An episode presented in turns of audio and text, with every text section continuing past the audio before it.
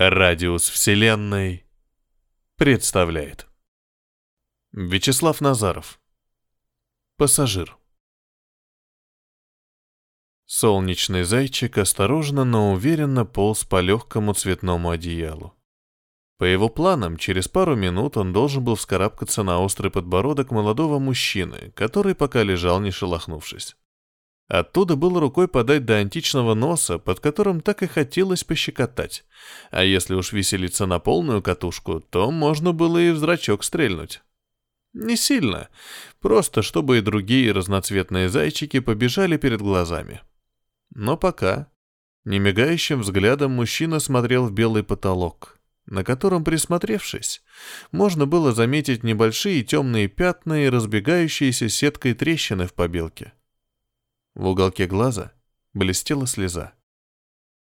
Через чуть приоткрытую дверь в комнату прошмыгнул рыжий кот с белой грудкой и, присев на мгновение перед кроватью, одним движением раскрутившейся пружины взлетел на мужчину и деловито двинулся к зайчику. Мужчина не шелохнулся, продолжая смотреть в потолок. Слеза сбежала из глаза, оставляя за собой поблескивающую дорожку. Но и она не удостоилась никакого внимания. Солнечный зайчик невозмутимо продолжал свой путь. «Апельсин!» — зашипел у дверей женский голос. «Тебе что сказали?» Дверь открылась пошире, и в комнату на цыпочках вошла симпатичная белокурая девушка в легком халате. Она протянула руки, чтобы схватить кота, но замерла. «Ой, Саня, уже проснулся?» Саня медленно прикрыл глаза, превратившись в неподвижную скульптуру греческого атлета, которую кто-то шутки ради запихал под одеяло. «Не спится, знаешь ли». Девушка взяла кота на руки и аккуратно выставила за дверь. Кот, удивленный и непонимающий, пискнул, но когда развернулся, чтобы вернуться в охотничье угодье, дверь перед его носом уже закрылась. «Плакал?» «С чего бы мне рыдать?» — хмыкнул Саня, в самом конце сорвавшись на фальцет. Лежу полгода, потолок рассматриваю. Отличную программу по нему передают, кстати. Девушка достала из кармана халата салфетку и промокнула след от слезы на щеке Сани. Заметив радостно сияющего на его подбородке солнечного зайчика, она быстро шагнула к окну и задернула плотные зеленые шторы. В комнате словно наступили сумерки. «Да, спасибо, Лен. К склепу мне и правда пора привыкать. Поскорей бы уж». Лена покачала головой. «Не говори так. Мы все для тебя сделаем, чтоб...» «Точно. Все. А я вот что-то ничего для себя не могу. Ни встать, ни сесть, ни охнуть, ни пернуть. Вот ведь как устроился. Молодец. Все мне, а я ничего». Лена шмыгнула носом и, отвернувшись в сторону, украдкой провела пальцем под глазами. «Зря ты». «Это ты зря. И мама тоже зря. Что вы тут добреньких из себя строите? Сплавили бы меня уже куда-нибудь давно.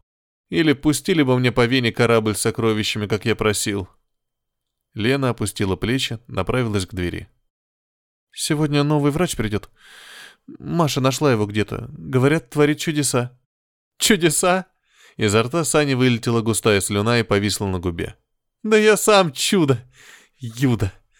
Не в силах пошевелиться, парень попытался сдуть слюну, но лишь размазал ее. Молча Лена подошла к нему и вытерла лицо. Возле двери она чуть задержалась и наклонилась, чтобы придержать кота, уже готовящегося проникнуть на запретную территорию.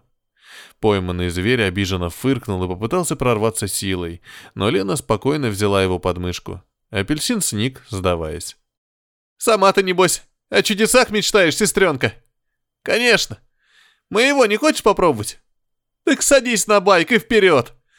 Вроде и есть ты, а на самом деле и нет тебя ни хрена. Лена закрыла за собой дверь, действительно превратив комнату в подобие склепа. Крошечные частицы пыли кружились в едва подсвеченном пространстве, в котором не было никакого движения, никакой жизни. Саня прикрыл глаза, погружаясь в медитацию, которую придумал несколько месяцев назад он в очередной раз представил себя пассажиром потрепанного лимузина. От водителя, которого никак не мог рассмотреть, его отделяла толстая матовая перегородка. Раньше он бился, метался, кричал на водителя, уговаривая притормозить или свернуть с маршрута, но все было тщетно. Его везли, и он не знал куда. Мнение пассажира никого не интересовало. Санька двигался туда, куда должен был прибыть. Он смотрел в окно, где проплывал однообразный пейзаж грязного провинциального городка. Саня размышлял о том, как похоже устроены автомобили, везущие пассажиров, и человеческие тела, транспортирующие сознание хозяев. Хотя, кто еще хозяин? Саня откинулся на сиденье и раздосадованно пнул перегородку. Зато по магистралям автомобилей всегда текли различные жидкости. И в Сане, который месяц бегал оригинальный коктейль из обезболивающих, без которых он лез на стенку. Звучало издевательски, поскольку даже мизинцем Саня пошевелить не мог. С кадеина и трамала его достаточно быстро перевели на фентанил и норфин и производные морфина. И все это богатство копилось в организме, покрывая липким слоем кровеносную систему, превращая сеть капилляров в черную паутину. Конечно, проще всего было бы зарядить ударную дозу, чтобы мотор, каким-то чудом еще чихающий и кашляющий в его теле, окончательно заклинило и прорвало к чертовой матери. Но помощников в таком деле не нашлось. Лена уже выла, но отказывалась подыграть, как это называл Саня, хотя и уже поджимала губы. Но ничего не появляется из ниоткуда и не девается в никуда. Если как следует сосредоточиться, можно было обойти и водителя, и того, кто прокладывал маршрут его лимузину. Вломиться напрямую в двигатель. Стоило только представить, как от почерневших стенок трубок и шлангов отрываются чешуйки яда и устремляются к горнилу двигателя, забивая самую главную артерию. Лимузин дернулся. По кузову будто прошла волной судорога, но водитель вдавил педаль газа в пол, и машина рванула вперед, как обреченный заяц перед носом угончих. Саня зажмурил глаза и нахмурил лоб. «Нужно больше, еще сильнее!» Мотор чехоточно закашлялся. Вибрация передавалась буквально на каждую деталь в салоне. Саня безумно захохотал и чуть не откусил язык, когда лимузин резко остановился. Во рту парень почувствовал металлический привкус и машинально сплюнул. Черный сгусток с чавканьем шлепнулся на пол, но Саня не обратил на него никакого внимания. Ручка, за которую он схватился, поддалась. Осторожно он открыл дверцу и выглянул на улицу, и тут же нырнул обратно. Мимо пронесся мотоциклист, чуть не задев лимузин. «Идиот!» — крикнул Саня и снова потянул за ручку. Дверь не поддалась. «Ну-ну-ну, не шуми, братик», — услышал он голос Лены. «Ну и напугал ты нас. Хорошо, что апельсин что-то почуял. Вот так. Сейчас укольчик поставим, еще сто лет проживешь». Саня зажмурился и открыл глаза.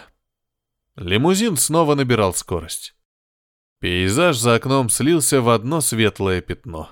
Впрочем, и на нем иногда можно было разглядеть темные пятнышки, и тонкую паутину трещин. Это был рассказ Вячеслава Назарова «Пассажир». Для вас читал Петроник.